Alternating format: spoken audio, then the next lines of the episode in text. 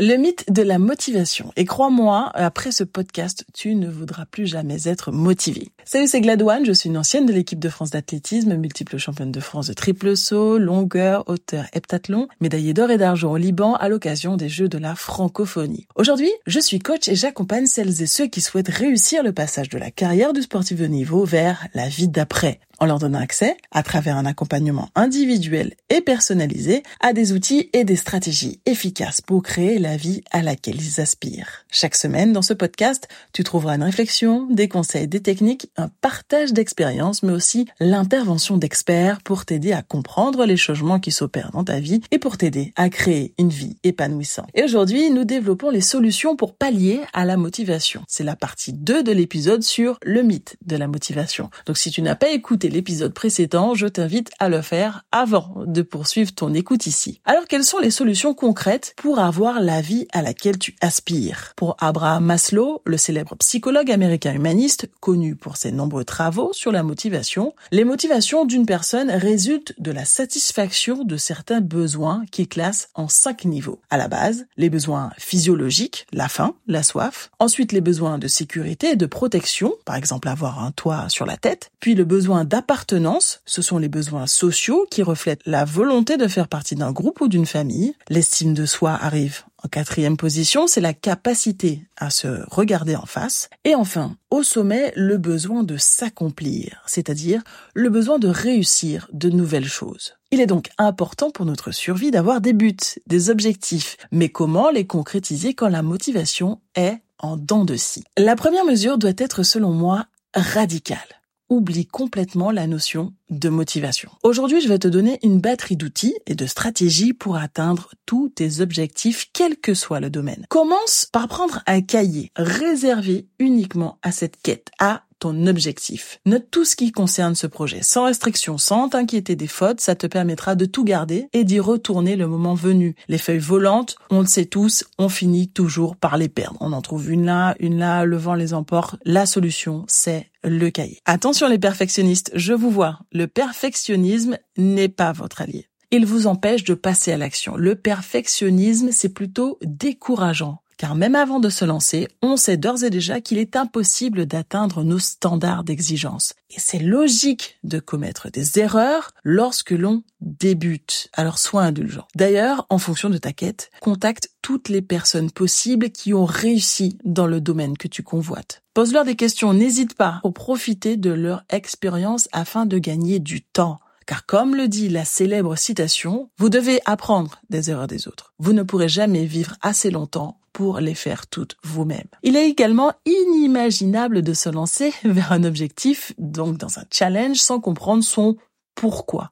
Inutile de te dire que l'objectif doit être motivant, sinon il ne sera pas tenable sur la durée. Il est donc indispensable de connaître ton pourquoi pourquoi tu le fais? Qu'est-ce qui justifie que tu sortes de ta zone de confort pour te lancer dans cette nouvelle aventure? S'il n'est pas assez puissant, ton pourquoi, tu auras beaucoup de mal à arriver au but, au bout. Alors ce projet, pourquoi est-il important pour toi? Je dis bien pour toi, pas pour quelqu'un d'autre. Il faut que ton objectif soit clair. Il faut que tu sois capable de l'écrire en une phrase. Il faut une direction précise. Si tu prends ta voiture, que tu sais pas où tu vas, bah tu risques de tourner en rond, de brûler du carburant inutilement. Et vu le prix du carburant en ce moment, bon, c'est pas du tout ce qu'on veut. Généralement, tu montes pas dans ta voiture si tu n'as pas de destination précise. Tu rentres, tu boucles ta ceinture et tu programmes ton GPS car tu sais où tu veux aller. Là, c'est pareil. Clarifier ton objectif permet d'avoir ton GPS interne et de savoir vers où tu veux aller. Choisis des objectifs en accord avec tes contraintes, avec tes moyens du moment. Et quand je parle de moyens, je ne parle pas uniquement d'argent. Il est évident qu'un célibataire va avoir plus de temps qu'une jeune maman avec un ou plusieurs enfants en bas âge. Ou encore, vouloir partir, monter une entreprise à l'étranger alors que tu tiens à visiter régulièrement tes parents ou tes grands-parents, partir s'installer à, l'étranger, à ce moment précis de ta vie, c'est peut-être pas la meilleure idée. Être honnête envers soi, évidemment, le fil rouge de ton parcours. Un objectif sans plan, c'est un rêve, une utopie. Il faut s'organiser,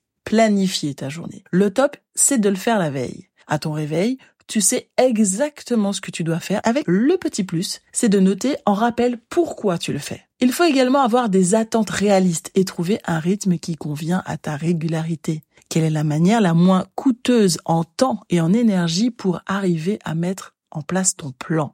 Ça, c'est la clé de la régularité. Pour ça, tu peux utiliser trois approches pour opérer un changement. Le drastique, d'un coup, on change tout. Un fumeur qui arrête du jour au lendemain la cigarette. La nouvelle habitude, de manière progressive, réduire tous les jours un peu, euh, par exemple, la quantité de cigarettes, une en moins, deux en moins par jour. Ou encore, si tu veux te mettre au jogging, au début, tu cours 10 minutes, puis 15 minutes, puis 17 minutes, 20, et finalement, au bout d'un moment, tu finiras par courir une heure. Fractionner l'objectif, c'est aussi une possibilité. Moi, ce que je fais, c'est que je m'oblige à lire 10 pages d'un livre par jour. 10 pages, ça prend pas tant de temps que ça. Si tu souhaites te mettre à la course à pied, bah, tu peux faire comme moi. Les jours où j'ai la flemme, bah, je cours une minute, je marche 20, 30 secondes, je recours une minute et au fur et à mesure, bah, la motivation vient, je cours de plus en plus vite, je cours de mieux en mieux et c'est toujours mieux de toutes les façons que de finir dans son canapé à s'empiffrer. Ce qui peut arriver parfois euh, juste après le footing. Et bah, bon, ça c'est encore une autre histoire. Les gros objectifs sont hyper décourageants. Alors n'hésite pas à diviser le plus possible. Ça te donne une marche à suivre et ça te donne l'occasion de célébrer les petites réussites. Fractionner, c'est aussi se consacrer à une tâche dans un temps défini. C'est une de mes techniques quand je fais ma valise. Mais certaines fois, je m'oblige à quitter la table ou à arrêter uniquement lorsque la tâche est terminée. C'est à toi de définir en fonction du niveau d'importance quelle stratégie tu mets en place. Attention, je vais employer un mot qui fait peur, la discipline et l'autodiscipline pour créer tes automatismes.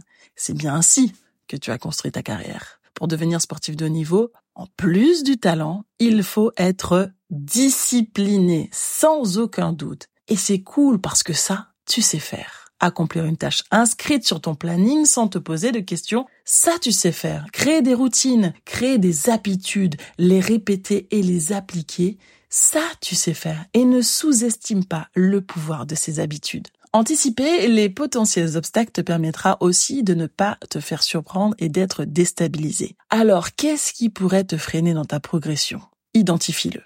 Gérer tes pensées négatives et dévalorisantes est essentiel également. Accepte l'inconfort et persévère. Demain sera un autre jour. Te concentrer sur la routine quotidienne te permettra de traverser ce moment. Ne te pose pas de questions. Mets un pied devant l'autre. Fais-le. La tête dans le guidon, comme dans les séances cardio et les séances lactiques. On sait que ça fait mal sur le moment. Et au contraire, c'est un atout pour la suite. Définis une deadline réaliste en fonction de tes contraintes. Inscris la date dans ton cahier, elle te permettra de te mettre en action et de continuer à aller de l'avant, même les jours de flemme. Il te faut également un environnement favorable, l'entourage et la communauté, bien sûr. Tu en connais l'importance maintenant. On en a parlé dans l'épisode numéro 8. Mais l'environnement, c'est aussi partout où tu poses tes yeux et tes oreilles.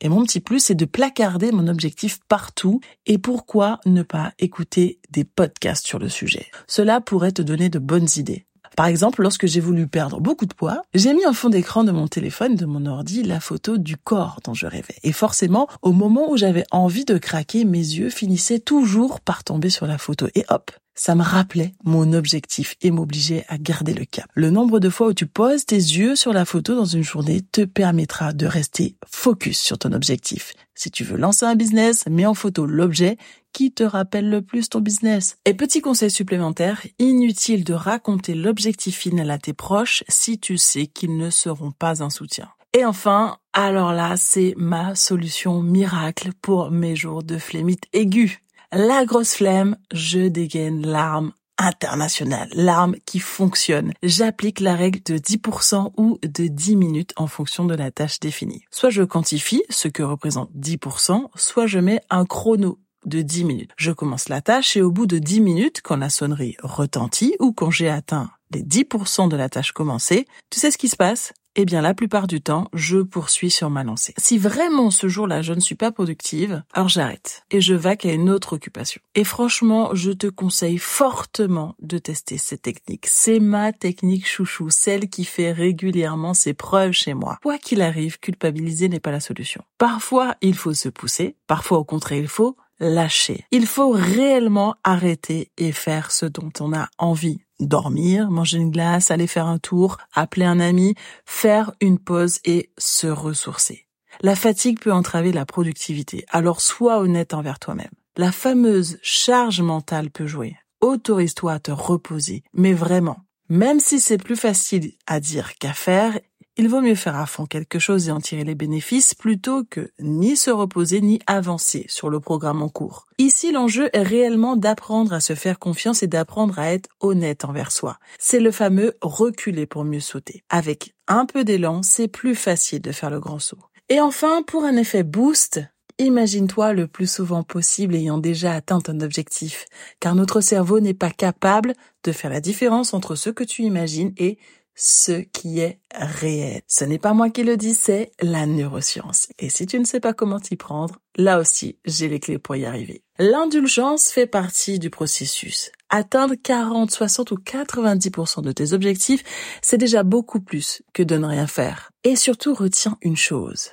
Peu importe tes objectifs, tu en détiens la réponse. C'est juste une méthode à mettre en pratique. Si le sujet du jour te parle et que tu veux creuser encore, si tu veux partager ton expérience, si tu veux faire partie de mes teammates et si tu souhaites comprendre comment je peux t'aider, tu peux me contacter. L'appel découverte est totalement gratuit. N'oublie pas que la vie est un sport incroyable et que tant que la partie n'est pas terminée, rien n'est jamais perdu. Alors on se bat jusqu'au bout, jusqu'au gong, jusqu'au sifflet final, jusqu'à la ligne d'arrivée. Et si le podcast te plaît, n'oublie pas de t'abonner pour ne rien manquer. Allez, je te donne rendez-vous très vite pour un nouvel épisode de The Glad One Podcast.